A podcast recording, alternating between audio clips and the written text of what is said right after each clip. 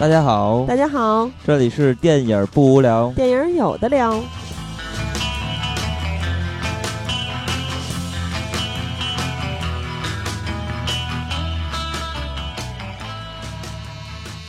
如果喜欢节目，请在新浪微博搜索“电影不无聊”，在微信公众平台搜索微信号 “dybwl” 下划线 “pq”，即“电影不无聊”首字母。关注我们，我们会不定期赠送电影票与周边礼品，分享热门影片观点。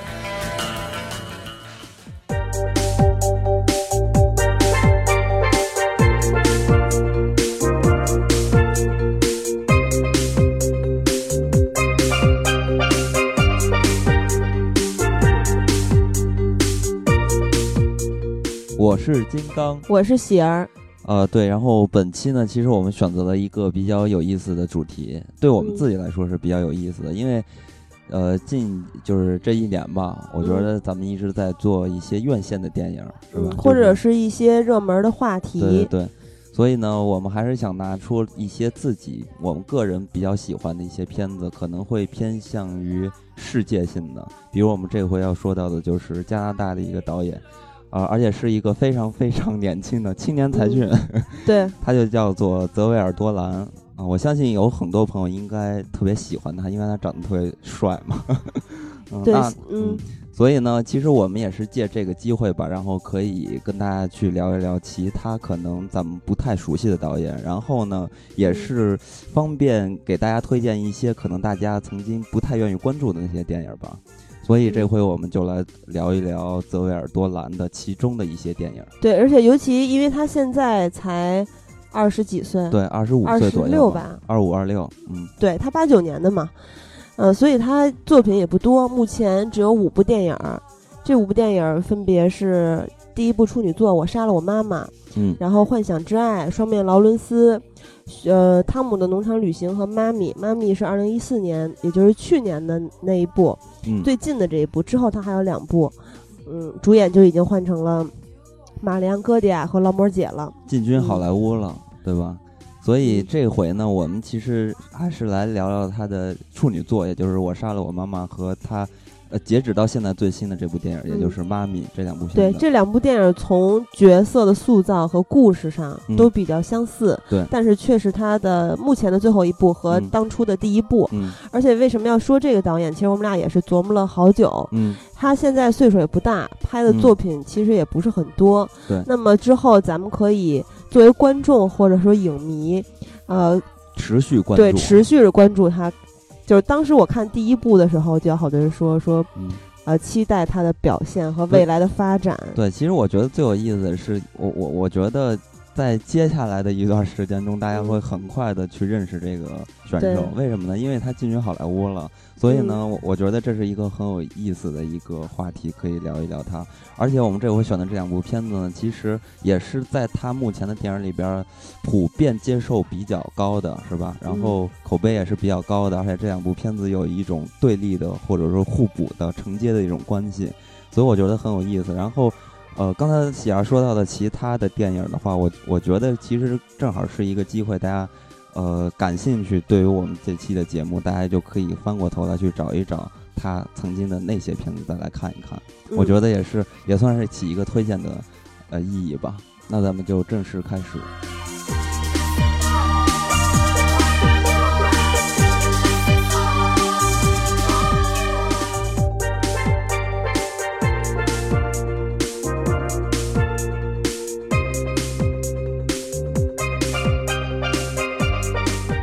大家现在听到的这首歌，其实，呃，是出自于泽维尔多兰的一部电影，是他的第二部长篇电影，叫做《幻想之恋》。这首呃片子里边出现的一首歌曲，然后当时我是听这首歌，因为配合着当时的那个画面，然后我就一下就爱上了这首歌。同时，其实也是想说明一个问题，就是。呃，我我感觉咱们在看电影的时候，尤其看到这种画面特别精美，然后精益求精的，然后对音乐、对剧情、对于人物的塑造各方面都包装的特别好的电影，真的你才会能从心底说出来我爱死电影的这种感觉了。如果只是看一部，可能在某一方面出众的这些片子，可能还是无法激起你。就就是非常想说，真的是特别爱电影的这种感觉要出来的。但是我觉得在看待泽维尔多兰的点的时候，我就多次想表达，或者说为他鼓掌，或者想。宣泄自己，我真的特别爱电影这种感觉。那你你你在家看的时候鼓掌了是吗？真的假的？那那倒没有，那有点逗啊。对，其实咱们这回聊的主题和这个导演，包括这两部片子，我还挺期待大家的反应，因为在这个豆瓣儿去标注这两部电影的时候，我还看到了咱们的老听友，也是一群的管理员月月，嗯，他在那个豆瓣上还发了短评，嗯，就是也是之前还。就看过这两部电影，还有一些感触。嗯，短评里面算写的最长的了。对，那咱们就是还是来正式开始说一说。咱们首先先说的还是他的处女作，也就是《我杀了我妈妈》。嗯，拍这部电影的时候他多大？对他拍这部电影才十九。哇塞，太恐怖了！我觉得这是特别招人嫉妒的一个事情。我想想，我十九岁还在干什么？十九岁上大学了吧？我好像还在复读，是吗？上大学还在复读。但是在看泽尔多兰的时候，人家十九岁已经开始拍出了自己的成名作，而且自编自导自演，而且他还自己做制片，所以你看得出来，其实这个呃小朋友吧，他当年还是小朋友嘛，其实也成年了呀。对，作为一个拥有权力的这个在电影这个工作中啊，拥有一个权力至上的这么一个职位的时候，他其实真正的是。呃，就是完全符合于自己去发布、发表或者是运用自己的权利。我觉得，作为一个导演，就是需要这种控制欲极强的地方。你你比如说像库布里克，也是他当年的处女作的时候，也是跟家里人借着钱，自己投钱，然后自己摄影、自己导演之类的很多很多事情都是一个人完成的。多多兰他的这部电影是投资多少钱来着？呃，投资大概是八十万加币，然后这其中很多钱都是来自于他个人，比如说他个人，呃，以他自己的积蓄，他存了将近十七万加币左右吧，这已经是这么多，对，已经是一个很大的数量了。但是呢，这个片子。还需要很大的金钱嘛，所以他就找到了这个加拿大的当局的一些艺术的基金啊，或者电影的这些基金来呃辅助他，帮助他，然后最后拿到了这笔钱，拍出了这部电影。其实这也很像，你像李安，咱们之前也聊过嘛，他之前拍电影也是获得了很多机构的一些帮助嘛。但是不一样的是，他当时才只有十九岁。我觉得十九岁这个点还不是特别有噱头，最有噱头的是这个。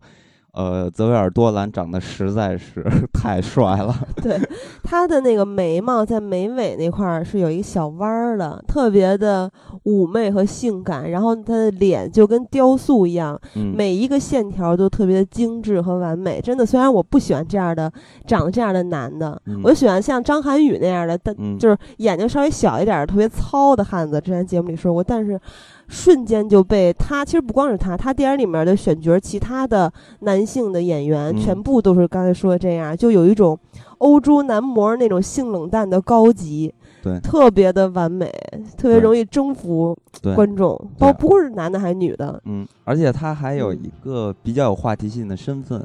他就是同性恋嘛，公开的同性恋，所以他在十九岁就已经公开，或者可能他更早之前就已经公开了。但是咱们通过他电影知道，他十九岁拍的这个《我杀了我妈妈》就已经公开了他自己同性恋的这个身份嘛，所以也看得出来，他其实对于自己的感情，还有他对于生活的观察，其实非常敏感的，也是非常。有勇气去表达自己的，所以我觉得他最了不起的地方是他敏感，但是又勇于表达自己。我觉得这是十九岁很多人，就是十九岁的同龄人无法做到的一个事情。而且他在十九岁的时候的第一部电影就已经在戛纳留下了痕迹，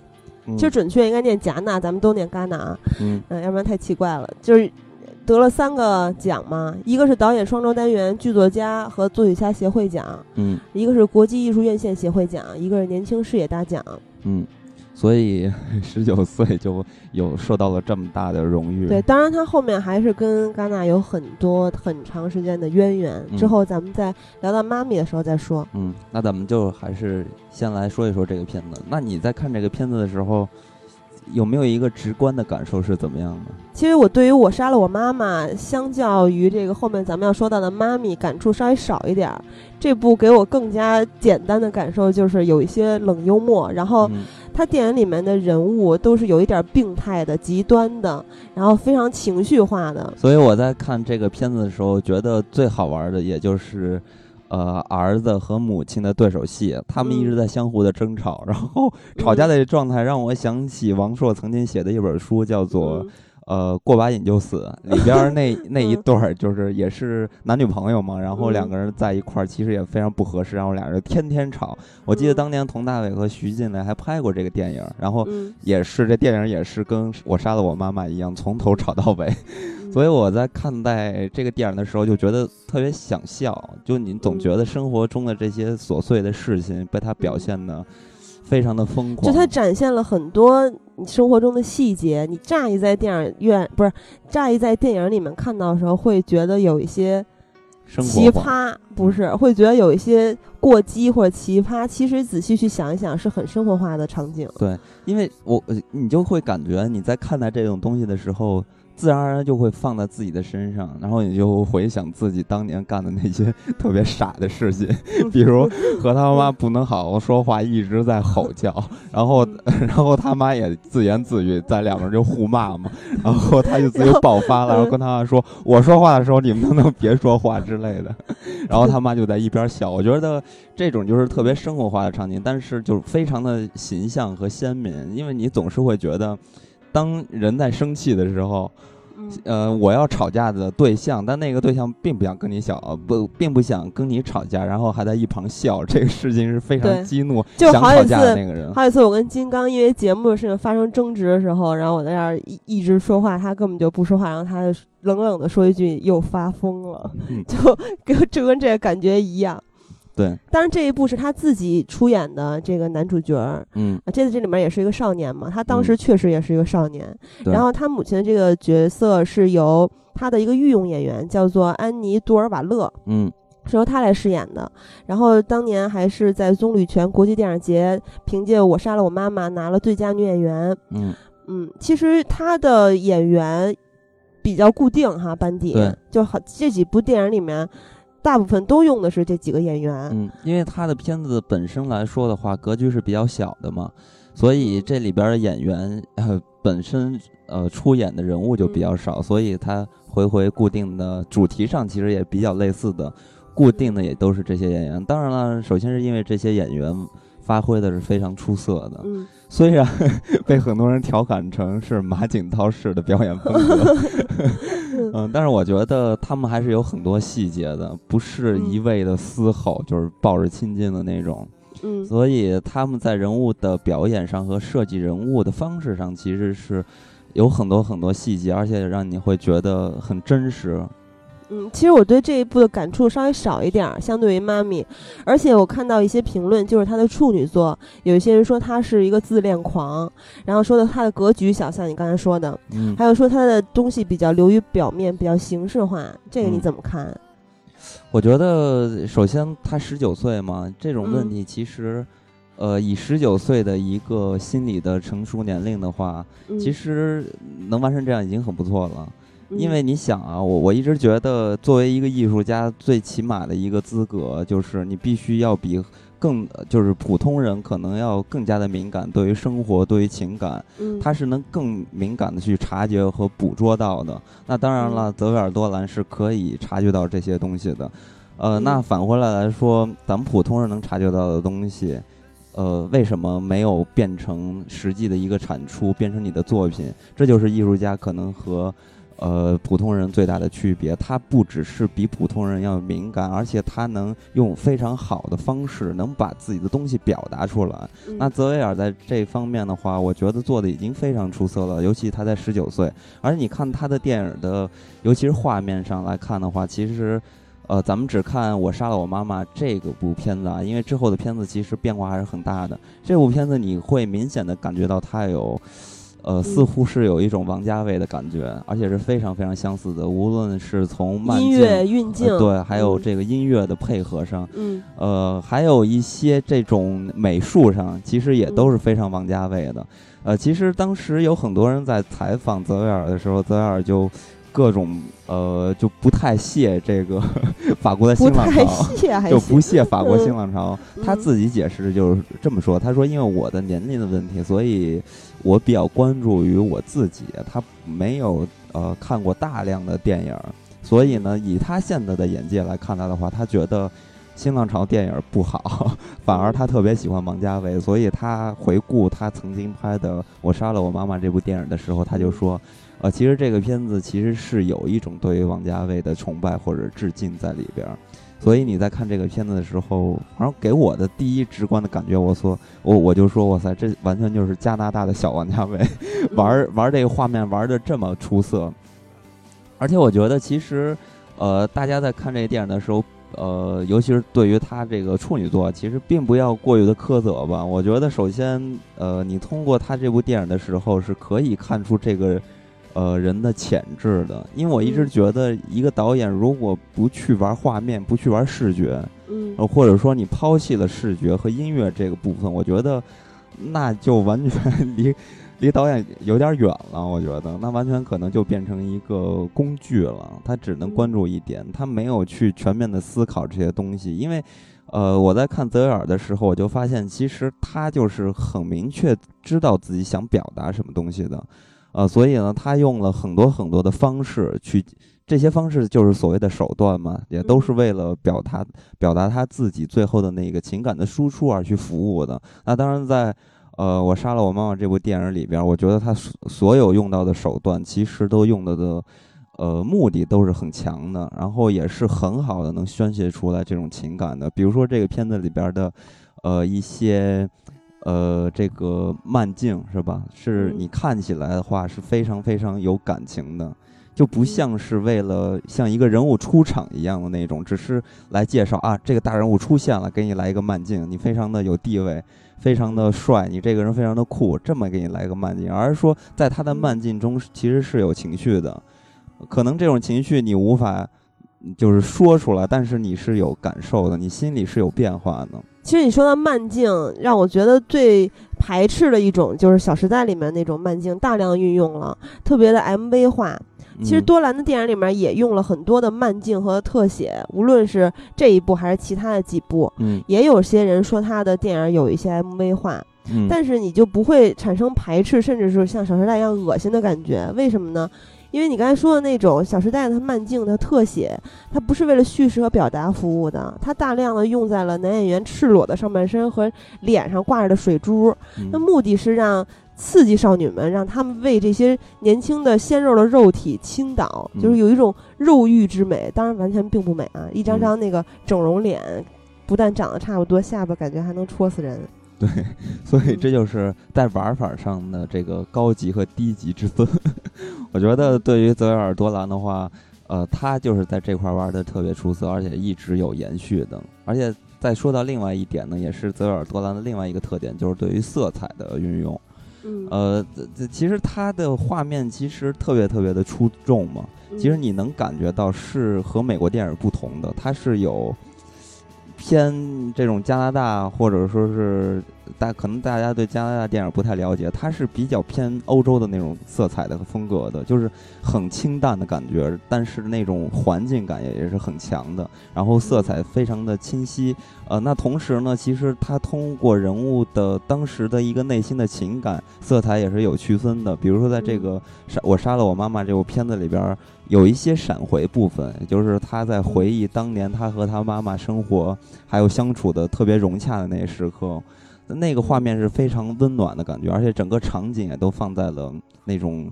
呃落叶啊飘着树，就特别美丽的自然的风光，对对对。其实他们家的那个环境也是非常有特点的，他们家。就是一经常会照在他们家，大概是一个客厅的位置，然后有一个那种特别抑郁的灯，然后其实色彩还是有不少的，但是大部分是以暗色为主。嗯，但当然在她男朋友家的时候，她男朋友家里面的色彩就非常的明媚。嗯，所以他们家的就非常的压抑。对，所以这就是两种极大的反差嘛。那同样呢，我觉得很多人在说他智的那一面，其实还有一部分可以表现，就是她对于这种荷尔蒙的东西的一种宣泄。我觉得作为她十九岁这个年龄。然后放在电影里边去看待这种青春、看待叛逆的时候，其实，在片子里边有一场戏是可以去辅佐她当时的一个心境的，也就是她和她的这个男朋友要去给她男朋友的母亲的广告公司去画画的时候，他们当时一边画就一边打了一炮嘛。但是那个画面你会感觉到，嗯，就像你刚才说的 MV 似的，你是非常荷尔蒙的，然后是。激情的，你你想那些拿的画笔，就很有这种暗喻性质在里边嘛。然后还有这些，呃，泼出去的这种墨迹，其实这也有很多暗喻的里边在里边。对这些东西组合在一块儿，你就会感觉到这是一种强烈的青春的荷尔蒙的气息。就很多人就就在说，就是这种性冲动应该是属于青年人的东西，而不是。不属于就是上了年纪的人的东西，所以在这一幕就很能表现出他作为一个青年人的一个心理状态，而且那一个画面其实也确实的，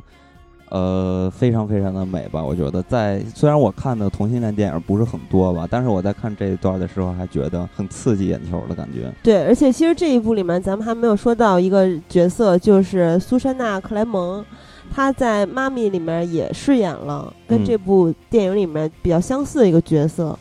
就是在这部电影里面，他饰演的是多兰的母呃多兰的教师是吧？老师。然后他其实起到一个去抚慰多兰，嗯，这么一个作用。对，所以这个其实我我觉得在这个片子里边，人物的关系应该是二加 X。这个 X 其实是一个象征，或者说是一个不固定的身份。就比如说，这个 X 可以是这个教师，当然也可以是，呃，泽尔多兰扮的这个小孩的男朋友。嗯，其实这两个人物一直在他的生活中是穿插而进来的，就是说一直在鼓励他、引导他，你应该去不要这么自私，应该去给人呃辩解的机会，或去聆听别人的机会的。所以在这个片子里边，你会你会发现，其实。故事其实非常简单，然后人物的设置也非常简单，但是它通过不同人物的引导和穿插，你会觉得这个东西变得细腻了，情感的细腻了，而不是说这些人物突然某一刻啊，我突然发现我升华了，我可以理解我到底问题出在哪儿了，而是通过旁人旁敲侧击的一步一步去敲你。所以泽尔多兰在表达生活中特别细腻的那些情感的方式上，其实是非常有自己的本事的。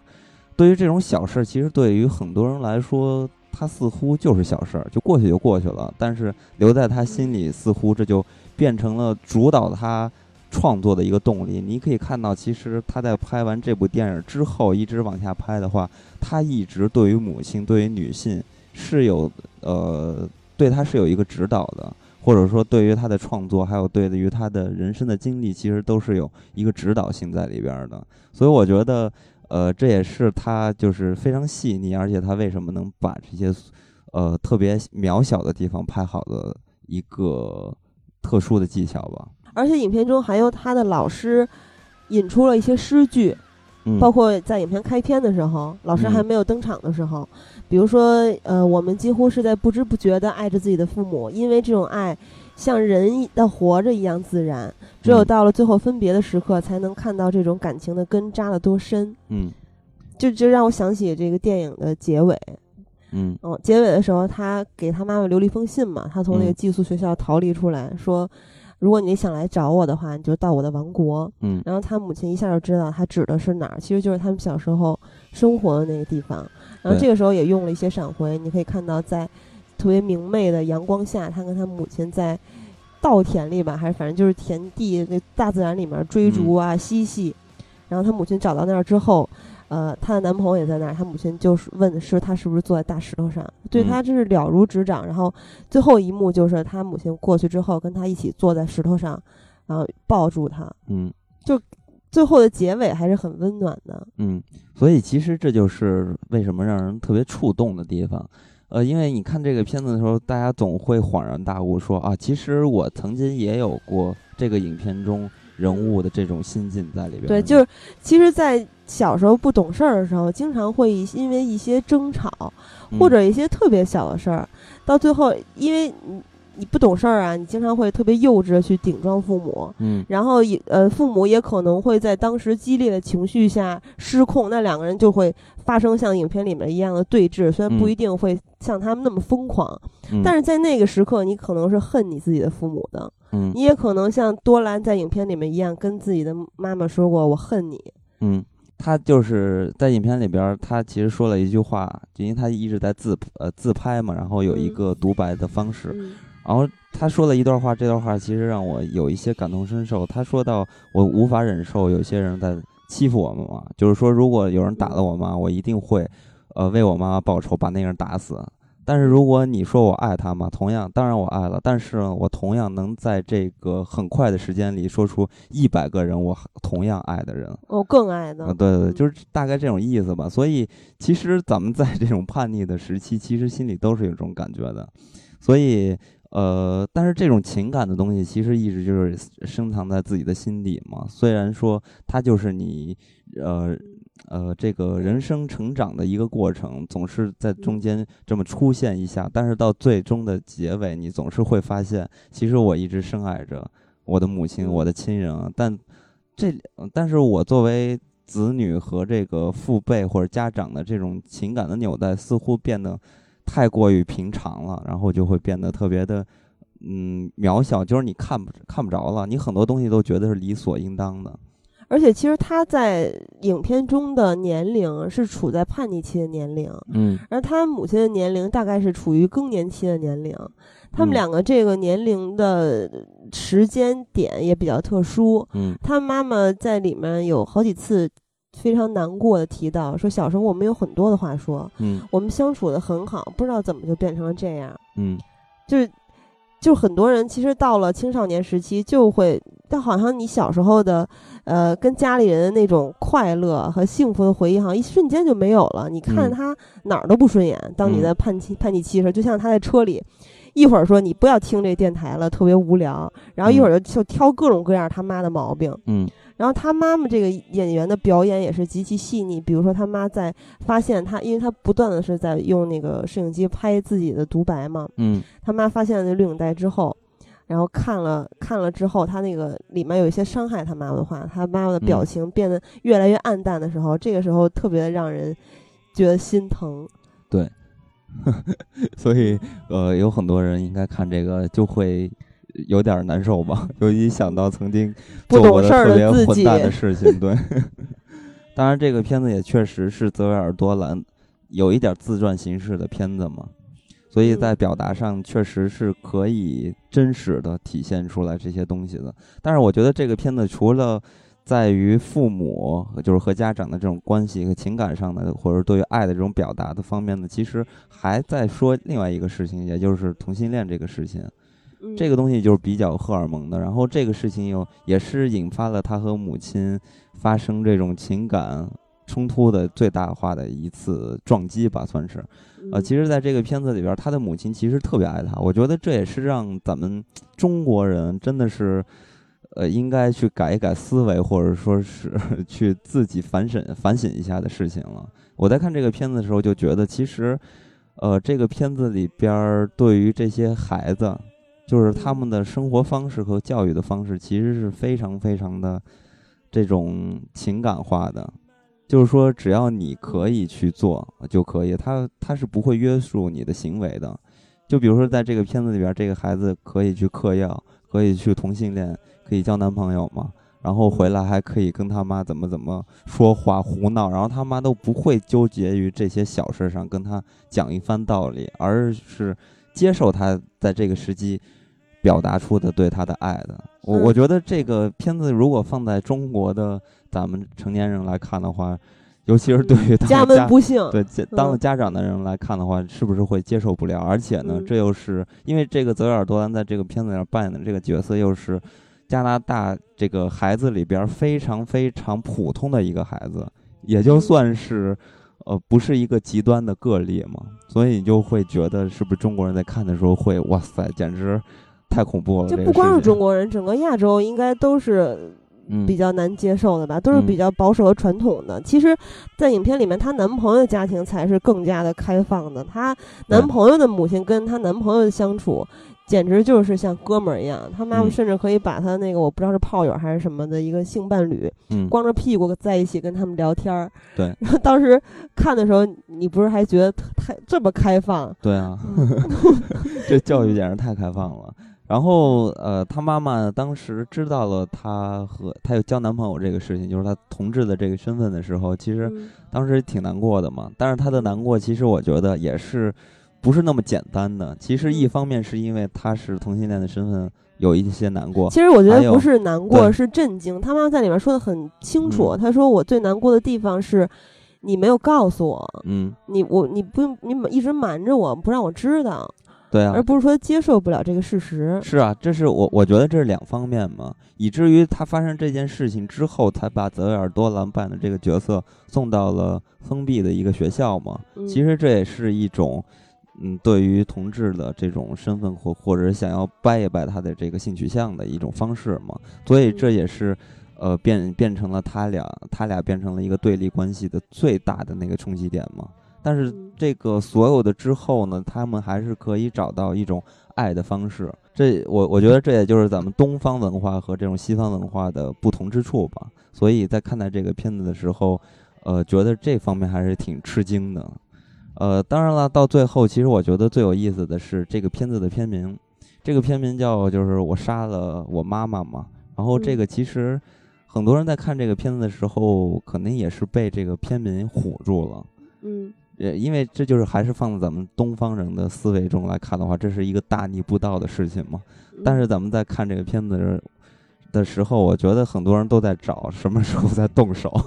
但是就觉得他真杀了，对。但其实这个片子确实，呃，给人的一种感觉吧，我觉得是泽尔多兰扮的角色真的把他妈杀了，只不过是他在心里杀了他。其实你记得这个片子的最后一幕，就是她的男朋友送给她一个小人嘛，那小人是做了一个她妈妈的小的人形儿，然后那个她妈妈的脑袋上画了一个特别大的泪珠。其实也就是代表着说，他离开到离开他妈去生活的时候，其实对于他妈也是一种，呃，非常苦难的经历嘛。呃，其实也是在告诉他应该要去体谅他的母亲这样的方式。然后到了影片的最后一幕的时候，他们两个人坐在那个大石头上，当时泽尔多兰把那个母亲的泪水给抠掉了，所以也就是暗喻他们。缓和了这种关系，那同样了，这种缓和之后呢，其实也是非常贴合这个片子的片名的。这片名叫我杀了我妈妈。其实刚才说到了，其实他在心里已经把他妈妈杀掉了。然后他们最后结合，他妈妈其实又是变成了一个脱胎换骨的一个新的妈妈，在他的心里中是这样的。所以这个片子，呃，大可不必纠结于这个片名为什么叫我杀了我妈妈，但是为什么片子里面没有动手？其实，在片子里面还有一个具体的表示，给我印象最深的是他在寄宿学校的时候写了一篇作文，还是用红笔写的。那篇作文的题目就叫我杀了我妈妈。而且在片子里面，他不断的独白之中有一段话，他说的是：啊，有很多人会觉得我说我憎恨我妈妈这件事情是特别大逆不道的事儿，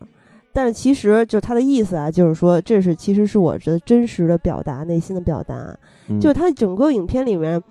所谓的我杀了我妈妈，应该体现的是一种，当他跟他妈妈产生极极强的对立的时候，还有中间穿插的，呃，各种各样的不理解、误会或者是纷争的时候，他产生的那种极端的想法，相信很多人在青少年时期的时候都有过。就最极端的想法，这个想法其实没有什么大逆不道。但他在就像他在片子里面说的一样，整部片子其实就是他在青少年时期对于，因为他是很自传性的嘛，嗯，对于他们家庭关系的一种最简单和直白的表达。对，而且其实我杀了我妈妈，就像刚才喜儿说他写的那个文章是吧？其实他在拍这个片子的之前呢，他在十六岁吧，我记得是，他其实真的就写过这么一个小说。然后通过这个小说之后。他拍这部电影的时候就拿这个小说改成了剧本，然后他拍出了这部电影。所以这个 我杀了我妈妈，其实在很早之前，也就是说他当时最叛逆的那个时期是真实存在过的。所以说这就是他在表达上的一种勇气，而且他善于捕捉这些勇气。那么这个片子或多或少呢，刚刚咱们也说到了，这些人物其实非常非常简单的，无非就是一个走情绪化的东西。那咱们。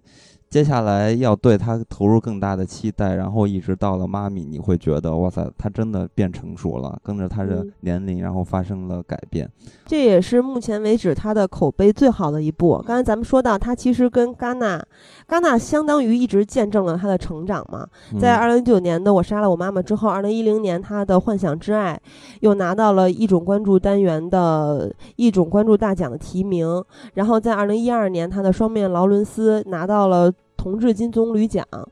也就是酷儿棕榈单元。嗯，然后在这个二零一三啊，在二零一三年，二零一三年就是跟戛纳没什么关系了啊，是威尼斯电影节，他拿到了金狮的提名。这一年的时候，好像有的人说他有点失望，对于戛纳，然后就转投了威尼斯。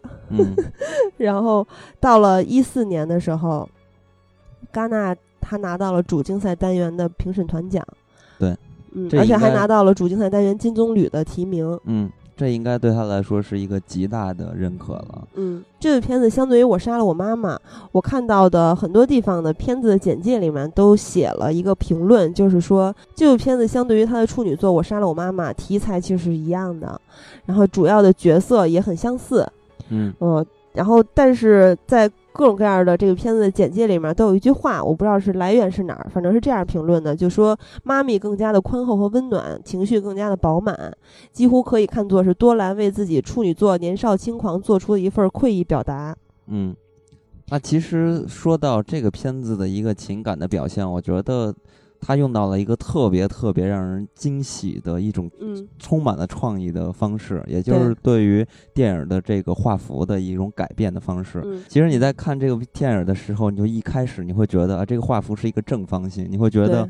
哇，还挺奇怪的。对啊，这个是不是太装了？装的有点过头了。然后，但是影片大概演到一半的时候，这个片子里边的孩子。就这个孩子，孩子的名字是史蒂夫嘛？对，史蒂夫他踩着滑板走在这个路上，然后在这个路上，然后他的母亲也就是戴安和他的这个邻居，也就是这位失语症的女老师凯拉，在后面骑着自行车。嗯，是吧？然后当时三个人的状态是达到了一个非常完美的状态，大家感情都非常非常好的时候，因为大家都知道这个一比一的画幅让大让大家看的时候是非常非常压抑的，你的视觉上给你带来一个心理上的投射束缚，对，就是你很难去挣扎打开这个画面。但是到了就是刚才咱们说到的史蒂夫踩着滑板这一幕的时候，他用自己的双手打开了这个画幅，对他那个双手当时就像。拨开重重迷雾一样，随着他手部的动作，画幅从一比一变成了宽屏。对，然后那个时候你就觉得哇塞，简直太吃惊了！我特别激动那一幕，那种情绪感一下就扑面而来的感觉，就你很难去感，就感觉到这个电影的这种生命力啊，这种情感的宣泄上，做的是非常非常，就是啊，我太刺激了。据说当时在戛纳观影的时候，这一幕的时候，全场响起了热烈的掌声，大家都先是愣了一下，嗯，然后开始鼓掌。但是在戛纳放映的电影，在影片结束之前鼓掌情况还是比较少见的。嗯，而且呢，但是大家我觉得最有意思的是说，很多人会觉得，那这个屏幕变成这样，可能就回不去了。但是下一幕立马这个屏幕呃不是收回去了。其实没有马上下一幕，在这一幕之后。就演了一些其他的事情，比如说他的母亲在各个有钱人的家里打扫，然后凯拉给史蒂夫辅导功课，而且这个时候你会看到他卓有成效的搞定了一本一本的书，然后有一个桥段我特别喜欢，就是除了他从一比一变成宽屏的。之后也是依然在宽屏上有一个桥段，就是史蒂夫在马路上推着手推车，然后还是戴安在呃戴安和凯拉就是他的母亲和他隔壁的邻居嘛，在便道上骑着车，然后他是在这个车道上推着他的手推车，后面的车一点点接近他，往他的方向开过来，然后戴安这个时候就有点担心，说让他赶紧回到他们这个所谓的什么自行车道或者是便道。凯拉却特别的兴奋。然后这个当时史蒂夫往后扔水果，大喊：“我自由了，自由了！”然后这些都演完了之后，这其实这交代的是他们特别完美的一个生活状态，还有一切都在向着希望走的这么一个状态。然后到母亲接到了史蒂夫的法院通知书的时候，嗯，也就是那个赔偿通知，好像是二十五加币，反正就是特二十五万加币吧，反正是特别高的一个数字，我记不清了。得到这个赔偿通知的时候。画幅变回了的一比一，嗯，就是在这个桥段，它的呃屏幕有变成了宽屏这个桥段的时候，我感受到的是自由和希望，嗯，就是很有很有视觉冲击力。然后到最后，它又压缩成一个非常小的方格的时候，你会觉得这种情感上的变化是可以通过视觉去表达的。我觉得这种手段真的是非常非常用的特别出色。其实影片里面大部分的时候，咱们看到的画面都是一比一的，但是除了刚才那次变成了宽画幅之外，还有一次也变成了宽画幅。这个时候，其实音乐给我带来的感觉就更加重要了。就是我记得特别清楚，当时是音乐渐渐的起来，他们三个人是呃，在史蒂夫的理解下，他们是一次短暂的旅行嘛。嗯。然后他们三个人一开始是在车上说说笑笑，当然史蒂夫也浑然不知之后会发生的一些事情。然后这个时候，戴安和凯拉的表情上都有着特别微妙的变化，就是笑着笑着，脸上的线条就变得很僵硬了。嗯。然后，当史蒂夫和凯拉在湖边去追逐和嬉戏的时候，音乐越来越澎湃。然后，戴安开始陷入对史蒂夫美好未来的幻想。这个时候，画幅慢慢的变宽。嗯。这个他的幻想里面其实很具体的给了一些我感觉像特别碎片化的拼贴。呃，一个是史蒂夫穿着学士服。拍那个高中的毕业照，因为这个时候他还是史蒂夫这个演员来扮演的。拍毕业照的时候，史蒂夫是一贯的搞怪，笑得特别肆无忌惮，就跟影片中其他他特别快乐的时候一样。然后下一个镜头就是戴安的穿着，特别像他去那个他自己那个特别有钱的朋友家里要活的时候凑的那身打扮，就是你可以感觉到在他的幻想里，他生活的也很不错。他在无忧无虑的和凯拉打牌。嗯。再后来呢，就是史蒂夫把女友带回来给戴安见。然后呢，呃，到史蒂夫在雨中拿到大学的录取通知书的时候，凯戴安和凯拉都在门廊上欢呼，然后史蒂夫是对着天空享受着那个雨水的拍打吧，就大笑。在此之前，就这段美好的幻想里面，史蒂夫的这个演员还是原来那个演员来扮演了，但是在他对着雨水，就是对着天空吧大笑之后，他这个时候用了一个虚焦，然后。虚焦之后就变成了另外一个演员，嗯，当然他还是在这个幻想里面。然后呢，接下来就是史蒂夫在他的母亲劳拉下上了车，然后从车窗里面伸出手去挥别母亲，启程前往大学。然后为什么说我感觉是有一点碎片化？就是他接下来的一幕就是戴戴安去抱着一个孩子，就是一个婴儿，应该是史蒂夫的孩子。但是这之后又是史蒂夫的婚礼，我不知道是不是完全的严格的按照时间的顺序。嗯，反然后之后呢，就是母亲和凯拉都打扮的非常优雅得体去参加史蒂夫的婚礼。嗯，然后呢，这个幸福的新人还去什么切蛋糕啊、跳舞啊。这个时候镜头我觉得也用的特别妙，就是在他们特别快乐的，比如说呃戴安去拿着摄像机去拍他们的婚礼，还有新人去呃切蛋糕啊、跳舞的时候。之后用的是一个摇的镜头，他摇过了婚宴上的一个一个的人们，但是每一个人都用的是虚焦的处理，除了凯拉和他的母亲戴安两个人，每人有一次特写，都是短暂的，渐渐变成虚焦。然后他母亲的最后一次特写的时候是特别茫然若失的表情，虽然是在那么一个喜庆的婚宴上。这个时候音乐也渐渐变得微弱，而且给人感觉有点忧郁，就仿佛在告诉你，告诉戴安，也告诉观众嘛，就是梦该醒了。果然，就戴安在史蒂夫的挥唤下回到了现实世界。这个时候画幅也瞬间变回了压抑的一比一。嗯，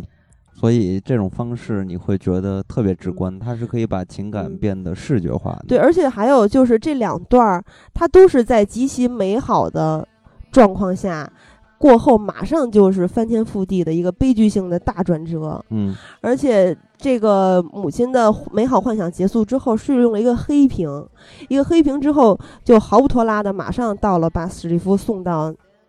那个看守他的地方那个时刻，对，所以你就。在看这个影片的时候，这两个变换画幅的时候，你会觉得我操，简直太妙了。其实我觉得它一点也不形式化，它是真正的去表达了主题，还有人物的处境、人物状态的变化。嗯，所以会让你感觉有那么大的情感张力，会让你那么的激动，或者你像我第二段看的时候，我都有点热泪盈眶了。第一段是特别的激动，因为感觉到了自由和希望，而第二段的时候就有一种痛苦、苦涩。对对，就真的哭了。嗯，所以其实。这种情感的东西，把它变得视觉化和把它变得特别具体，其实真的是一个非常困难的工作。但是泽维尔多兰用这种只是非常简单的改变画幅的这种方式，让你感觉到这种情感的能量。我我觉得这在这方面做的，他真的是真的是用心了。我觉得。这种思维真的是太棒了，但是呢，同样除了对于画幅的改变，我觉得在影片里边也是泽尔多兰电影里边一贯的一个技巧，也就是对于音乐的运用。那其实他对于音乐的运用，其实还要加上一个东西，就是慢镜。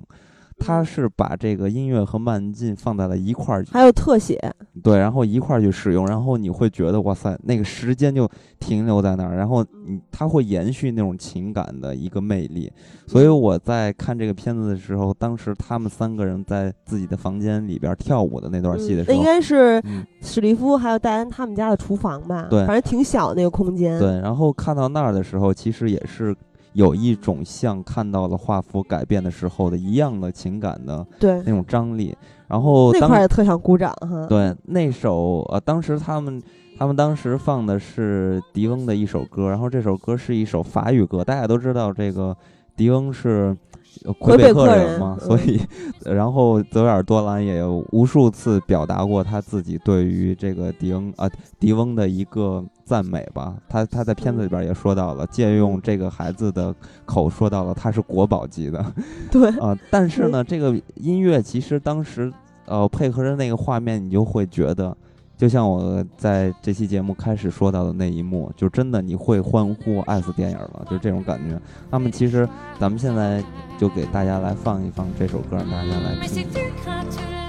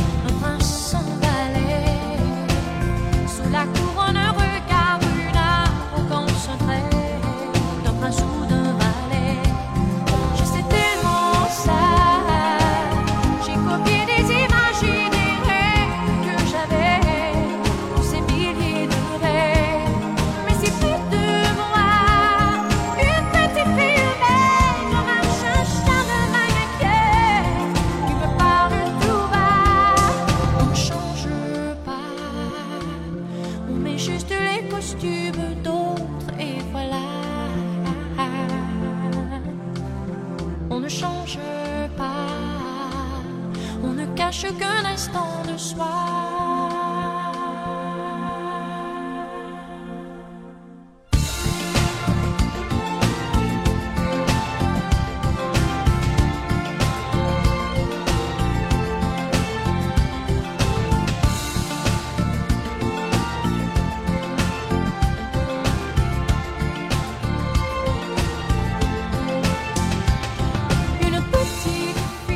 实原来对于这个迪翁的一个印象就一直停留在《泰坦尼克号》，然后后面我就去发掘，通过这个片子嘛，然后去听听他之前的一些歌，然后发现他唱过很多法语的歌，然后这些法语的歌真的特别特别的好听。其实片子里面这首它的节奏也并不快，是吧？嗯。但是就他其实他们的舞步甚至是有一些笨拙的。就是很符合那个呃影片中的他们的角色，对，因为是一个比较老派的其实是对，其实是两个大妈和一个问题少年嘛，嗯，他们的舞步都是有点笨拙，但是特别有感染力。那我记得刚开始的时候，呃，还挺幽默的，其实有一点儿。这小男孩史蒂夫还画了个眼线，对，就跟变装癖似的，有点像，涂了个黑指甲，嗯，然后上来特别性感和妩媚的去。对着他们呃，他母亲和那谁和那个女教师跳舞，然后那个女教师也就是呃凯拉一脸的惊讶，就直接傻了。嗯，然后他跳舞的时候，一开始他妈和这个凯拉都没有参与进来。嗯，他一开始就绕着他妈跳舞的时候，让人觉得有一点暧昧，他们之间的母子关系。嗯，然后后来他们两个参与进来了之后，他们三个人就缓慢的去移动身体的时候，就真的让你感觉特别的幸福，在那一个时刻。所以你可以看得出来，其实这场戏是泽尔多兰真的是经过自己的方式去进行设计的，因为在最后这场戏的就这首歌的一个华彩的部分，就走伴奏的部分，其实，呃，到音乐再响起来的时候，中间不是有一个高潮嘛？然后这个史蒂夫然后拍了个手。然后拍了手，然后大家就开始慢进了，然后开始就开始疯狂的跳起来了，就那个状态一下你就觉得 有点控制不了了，就感觉出来了。所以我就会觉得，其实像呃泽维尔多兰，他对于音乐的运用一直都做得非常出色，也时不时让人联想起王家卫对于音乐的运用了。所以我就是非常非常喜欢在电影里边加入这些非常非常美美妙的音乐，而且这些美妙的音乐会。嗯，变成一种方式去推进这个电影的剧情或者是情感的表现。其实说到音乐的话，泽维尔多兰其实自己也表达过他对音乐的一个喜爱的。呃，你看他的电影的时候，你会发现其实他的音乐是也是非常丰富的，从类型上，从古典流行乐到这种电子乐，一直都有。呃，然后很多人就在问他说：“你在创作这些？”片子的时候，选用音乐的时候，你是怎么去想的、构思的？然后他又说，有时候我会，呃，莫名其妙听到一首歌，然后我立马就会觉得这首歌就应该用在什么地方。然后我为了要用到这首歌，所以我会专门为这首歌写一个适合这首歌运用的一个场景。所以很像这个王家卫。咱们之前不是聊到王家卫拍那个呃《阿飞正传》的时候，他就和。他的这个配乐，然后一块儿坐在一块儿，不聊电影，就只听音乐，然后就聊感受。所以说，这种很意识流的东西，我觉得他在就是还说回来，还是在情感的表达上，真的是非常非常的出色。那除了这三场戏吧，我觉得也都是咱俩特别喜欢的戏。当然了，我相信看过这部片子的人也会特别喜欢这三场戏的。那除了这三场戏之外，其实我还喜欢另外一场戏，因为这场戏其实。我觉得完全是通过演员的精湛的表演传达出来的。这样细节就是影片的结尾。结尾的时候，呃，这个戴安不是要和女教师分别吗？他在那个二楼的房间，在窗户那儿一直在就想哭，但是又不。不敢放纵，或者说不想放纵自己要痛哭。其实他那会儿的情绪波动是非常大的，但是他一直在隐忍。对我为什么特别喜欢这场戏？一是剧情走到那儿了，是一个情感的爆发点，然后会给人带来很多的遐想和这种悲悲哀的一个状态吧。但是除了这些，我觉得这场戏，呃，这个演员演的就安妮演的真的特别出色。他其实对于这个人物的。理解吧，我觉得拿捏的非常的到位。为什么这么说呢？其实这个人物其实一开始从头到尾，大家都会有一个固定的感知，就是这个人其实非常坚强、大大咧咧的，然后是很坦率，对，很坦率的。所以他是一个坚强的人，他不愿意去放声痛哭。你你想，在他养育自己的孩子的过程中，又当爹又当妈，其实他有一面的性格其实偏男性的嘛。那作为一个男性的时候，其实男人也是人嘛，他是想哭的，但。大部分时候吧，男人想哭的时候都会绷住自己，不让自己痛哭哭出来，不让自己表现出脆弱。对，那其实，在这场戏的时候，你会看到戴安其实就是对于这种，呃，人物的一个理解，真的是非常到位的。就是他一直想宣泄，但是他一直忍着不要去宣泄。当时你就会感觉，这已经不是马景涛的表演方式了。那你说起这个，我想起来另外一场戏，就是戴安在影片里面。少见的展现他的脆弱，肆无忌惮的去哭的一场戏。嗯，就是在影片开始没多久，他被他的公司解雇了之后，对，然后他特别脆弱的那一面，当时，呃，这个少年也就是史蒂夫，他扮演的这个角色反倒是像是戴安的一个依靠。其实他们两个在影片中一直都是互相折磨又互相依赖的这种关系。而这个时候他们两个身份置换了，他像他的依靠一样，他对他说。我觉得这也是特别温场温馨的一场戏。他跟他妈妈说，呃，说别哭，说说什么，呃，我我来保护你，我来照顾你，大概这个意思吧。而且他还隔着他自己的手，他用他的手捂着他妈的嘴嘛，他自己用，呃，隔着他的手，他还亲吻了他妈一下。对，那个正好也是这个电影的一个封面嘛。嗯，所以你你会觉得，其实这场这这部电影对于人物的表现，其实也正好说明了为什么大家都在说泽维尔多兰通过这部电影可以让人看到他成熟了，也就是在其中一个可以佐证这个论点的。也就是对于人物的一个设计，因为在这个片子对于这个三个人物的设计，其实已经不像我杀了我妈妈片子里边那种人物，或者说关系，还有从人物的内心上和情感上，其实设计是是不一样的。你可以看到人物更多的角度，比如说，呃，安妮饰演的这个母亲的角色，也就是戴安。戴安她在里面像刚才说的，她有坚强的时刻，嗯，她有脆弱的时刻，她还有一一一场戏给我印象特别深，就是。他们在这个呃女教师，也就是凯拉介入他们的生活之前，他跟他的儿子有一场真正的肢体碰撞的戏。那场戏里面，他表现出来的是极度的恐惧。对，就是他这些方方面面的表演都完全的就是演到了你的心坎里，演的特别的出色。嗯，而且让你在不知不觉的特别的心疼这个母亲。其实儿子的角色也是，就他是有一些心理问题的嘛，而且在影片中说到了，他其实，在少年时期的时候是没有这些问题的。自从他爸爸去世，然后留下一笔债，他们家的家庭状况变得更恶劣了之后，他又被同学欺负啊等等，他才出现了狂躁，或者说呃多动啊。嗯，小时候虽然也有，但是那个时候才爆发。但是其实当他正常的时候。就是比如说，呃，凯拉给他辅导功课的时候，你会看到他其实去做一些正常的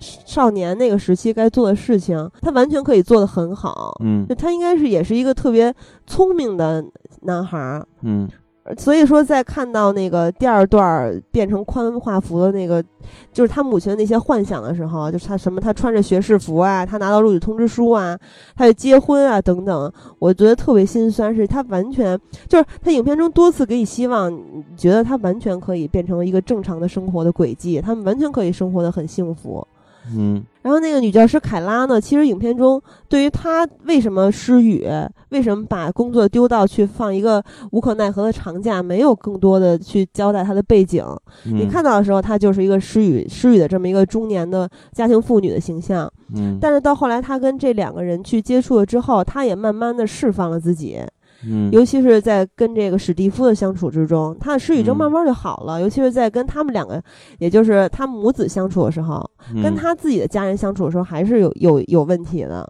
嗯，就其实他们三个人，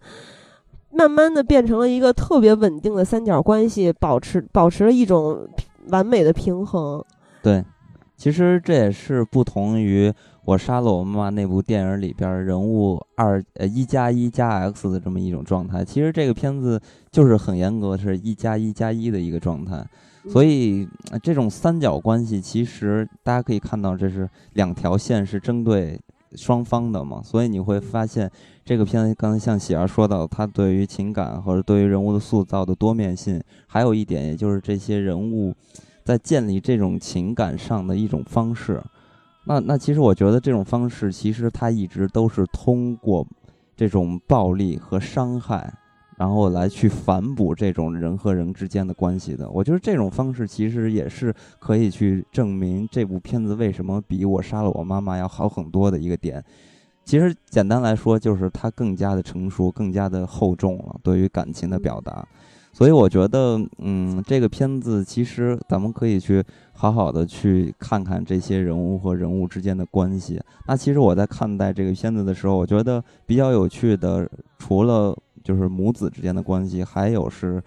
戴安和凯拉之间的这种关系，因为我觉得他俩之间的关系还是有一点暧昧的。我总感觉他俩是有一点同性恋的这种倾向，因为当他们三个组成的这个小团体的时候，其实很像一个家庭。对，凯拉其实更像是父亲的那个角色，也就是他们这个他也对，也就是他们这个家庭一直缺失的那个角色。但是很多人跟你的角度完全不一样，很多人在看完这部片子之后觉得。就母子之间的感情是有一点点畸形的，或者说不完全是母亲和儿子之间的之间的爱，是有点暧昧的。嗯，所以这个其实当时 有很多人在去采访泽尔多兰的时候也问到了，就是说你这个母子之间是不是有一种暗示的倾向，再去表达乱伦啊，表达你这种双性恋啊、同性恋的这种问题呢？但其实。呃，泽维尔多兰给出的答案是，并没有。他他觉得这种人物和人物自然而然的一个发展变成了这样，其实他没有过多的去给你一种暗示，所以我觉得这是个人的一种理解吧。所以我觉得这也是这部电影好的地方，就是给你一种思考的方式嘛。呃，那咱们反过来来说，就是母子之间的这个关系，我觉得这是这个片子里边最精华的地方。嗯，因为他们俩一直是，尤其是孩子吧，通过。伤害、暴力或者说自虐，去表达自己的这种爱。然后母亲呢，就是一直在持之以恒的表达这种呃对于孩子的爱。其实，在片子里边，戴安说了一句话，也是让我就是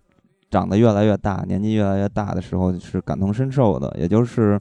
你要坚信父母是永远爱你的，但是你会越来越少的爱你的父母。哇塞，您这说的完全把人家原句 就是意思毁坏掉了。不是意思是这样，我还特意记了一下，给大家念一下吧，好吗？其实他原句说的是，没有哪个妈妈会一觉醒来就不爱自己的孩子了。会发生的只有一种可能，那就是我爱你越来越深，而你爱我会越来越少。生命就是这样的，但是我们都会熬过去，这是自然规律。总有一天你会懂。其实他说这句话的时候，就是在他他们去那个所谓的短途旅行出发之前。就是他已经下定决心要把史蒂夫送到那个看守看守他的地方的。嗯，之前，当时其实是史蒂夫当时自残了着嘛，割腕来着嘛。然后他觉得这是他对于表达我对母亲爱的一种方式，也是依靠他母亲的一种方式。那最后他母亲通过就是，其实他母亲真的是非常伟大，一直在表明我特别爱你。我不管你爱不爱我，但我就是爱你这种方式。但是到最后的结尾，其实他的母亲做了一件，在史蒂夫看来是非常残忍的一件事情，把他送到那个送到了那个医院，是吧？但是其实这种方式，呃，戴安其实最后也给出了一些解释嘛。他觉得这是他对于生活、对于未来的一种希望。对，戴安说了有句话让我触动特别大。他说：“世上没有那么多希望，但是我宁愿相信世上成天都充满希望的人很多，因为有希望的人才可能有改变。”然后他说：“我这么做才能留住希望。”其实很多人觉得，就是在这个史蒂夫去自杀的那个行动的时候，因为戴安当时的反应是很冷静的嘛，就有呃，就很多人就觉得那个时候戴安决定把他送走了。嗯。反正我觉得，甭管是他什么时候把决定把他送走了，但是他送走他的这个举举动，一个是实在是很无奈，还有一个是他送走他这个举动也是给自己留下希望。就像他在片子结尾的时候自己说的，嗯，无奈是因为一开始影片就那些字幕就已经介绍过了一个虚构的加拿大新政府颁布的一项法案嘛，嗯，这个法案是跟戴安的选择息息相关的，嗯，然后。留下希望是，我是觉得他仍然是认为这是一种暂时的状态，就是之后还是会变得越来越好，回归到他所理想的那种状态中。嗯，但是真正的结尾好像，呃，史蒂夫的举动又跟咱们想的不太一样。嗯。因为结尾的时候，最后一幕是史蒂夫在被这个工作人员，也就是像精神病院那么一个机构吧，去解开他身上的层层的镣铐的时候，他冲向了窗户。那会儿一开始我看的时候，我还以为是一扇门，他要跑出这个地方。但你仔细一看，其实它不是门，是一个玻璃窗，而且那肯定不是一楼。所以他在虽然影片没有演到最后啊，但是你会，就我觉得这也不算留白了，应该就是他会冲出那个玻璃窗跳出去。我跟你觉得，我还真是觉得，因为我是希望他们有一个好的归宿，所以我觉得他最后被那些医生压住了，就没有挣脱出去，然后通过窗户跳下去自杀。我我我是这么感觉的，可能这对于这个史蒂夫来说，他最后没有挣脱出去，就是破窗而而死，是吧？这种方式可能对于史蒂夫来说，其实是一种最好的结局，因为可能这是他永远活在了这个世界中，永远留在了母亲心目中，然后他自由了。但是我觉得。他应该对于如果我是作为一个观众的角度来看的话，我特别特别希望他最后最终他的问题都治疗好了，然后回去和他的父母和他的母亲团聚的那一刻。对，其实他在前面说过一句话，他跟他母亲说：“他说也许有一天你会不再爱我了，呃，可能真的会发生，但是我会永远陪在你身边爱你，你是对我最重要的人。”嗯，就结尾这一刻的时候，我觉得他就是找到了他的自由，因为他的脸上没有一丝无奈或者痛苦、复杂的感情，就是非常的快乐。嗯，我觉得他就是去追寻他的自由了，他不是不会再一直陪在他母亲身边，但是对于他来说也是最好的归宿和结局。对啊，就是对于他来说是这样，但是对于我观众来说，我就不希望。对，因为你站在戴安的立场上，肯定就。很痛苦吗？嗯，就是在因为观众们都希望看到一个完美的结局嘛，所以对于这些东西，我觉得它还算是一个半开放式的。虽然说这个片子的结尾最后的那首曲子叫《生而未死》，其实也很大的暗示性说他自杀了，但 他我总是抱有一种幻想，我觉得他们应该回来。然后，其实我觉得导演也给你留了这种幻想了，嗯，因为毕竟还是到他。没有冲破那个窗户的那一刻，这个片子就结尾了。嗯，所以其实通过这个片子，呃，就是方方面面吧，我都会觉得这个片子是让我想再去看一遍的片子。而且我觉得很有可能再看一遍的时候，情绪的波动会更大。嗯，不知道大家会不会翻过头来再来看看这个片子，或者找找这个泽尔多兰其他的片子。呃，但是呢，我觉得大家可以。看看这个泽尔多兰为阿黛尔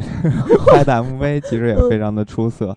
呃，阿黛尔不是新发了一个单曲吗？叫做《Hello》，是吧？那首歌的 MV 就是泽尔多兰拍的。然后，因为他俩拍这个东西好像接触了一下，然后之后呢，就传闻说阿黛尔可能会去客串泽尔多兰在一七年的那部电影。叫约翰什么什么那部片子，所以也让很多乐迷和这个影迷特别期待。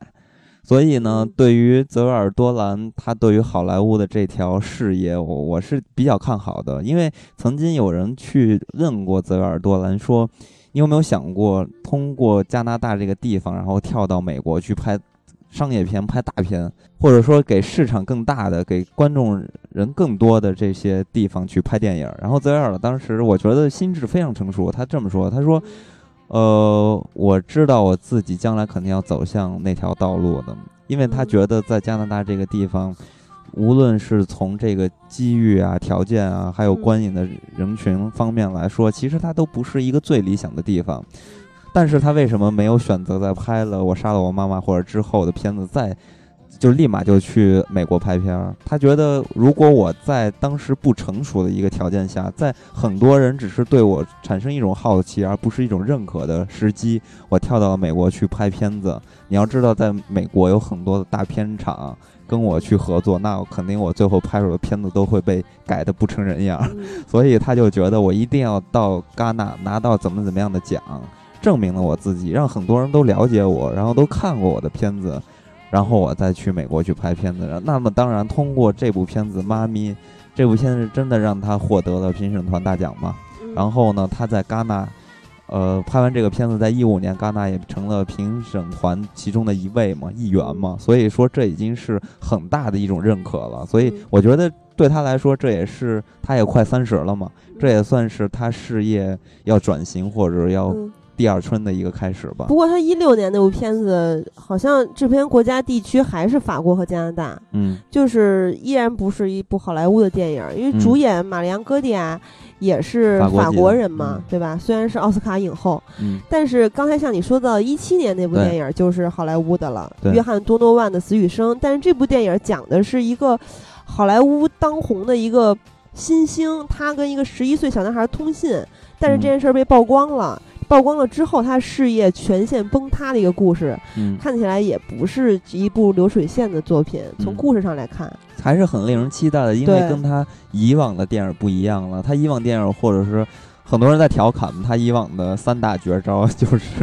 母子嘶吼马景涛嘛，嘶吼马景涛不是一回事儿，对吗？就三三招嘛。但是其实我觉得泽尔多兰真正的三招应该是音乐、画面和情感啊，所以我觉得大家说的其实是一种调侃吧。所以呢，他在到了好莱坞一七年拍这个片子的。就是类型，或者说他的描写的人物，其实是跟他曾经的片子不太一样，而且这里边会有一些大家非常熟悉的大明星，是吧？还有阿黛尔这样的 业余选手来客串，其实是会引起很多人的一个瞩目的，所以非常非常期待他接下来拍出的很多很多的片子。因为至即使到现在，他依然很年轻，嗯，才刚刚二十六岁，嗯，但是我还是。挺八卦的，想看看她男朋友长什么样，因为他长这么帅。你说他这么敏感细腻，是不是跟他是双鱼座也有关系？还有，因为跟他这个同志的身份，我不知道，我不懂星座。反正我认识的同志朋友都是真的思维跟咱们是不一样的，特别的。发散，然后总是会有一些奇思妙想，真的是很敏感细腻，而且有一个特别重要的特质是跟多兰一样，就是特别自恋。不，我我不我不同意你这个，我觉得你把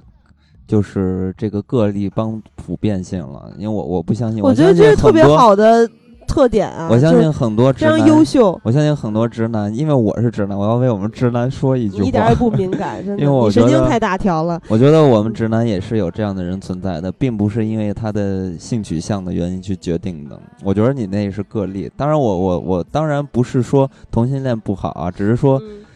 我我确实比较承认同性恋可能思维和直男稍微不一样一些，但是我觉得直男里边妙想特别棒。但是直男里边同样也是有同样情绪表达能力特别强的人存在的。是这样的，嗯，好吧，那咱们 比如王家卫是吧？对，嗯，那么咱们今天就到这里吧。嗯，然后之后咱们还会陆陆续续的去真正拿一些咱们私人化的一些喜欢的电影和片子跟大家做一些推荐吧。我觉得。但是我最后再表明一点，其实我挺期待 泽尔多兰和小李合作的。小李子 挺适合演一个大宝贝儿嘶吼的，那肯定特别好玩。不要黑小李了，好吗？那咱们今天就到这里，跟大家说再会。再会。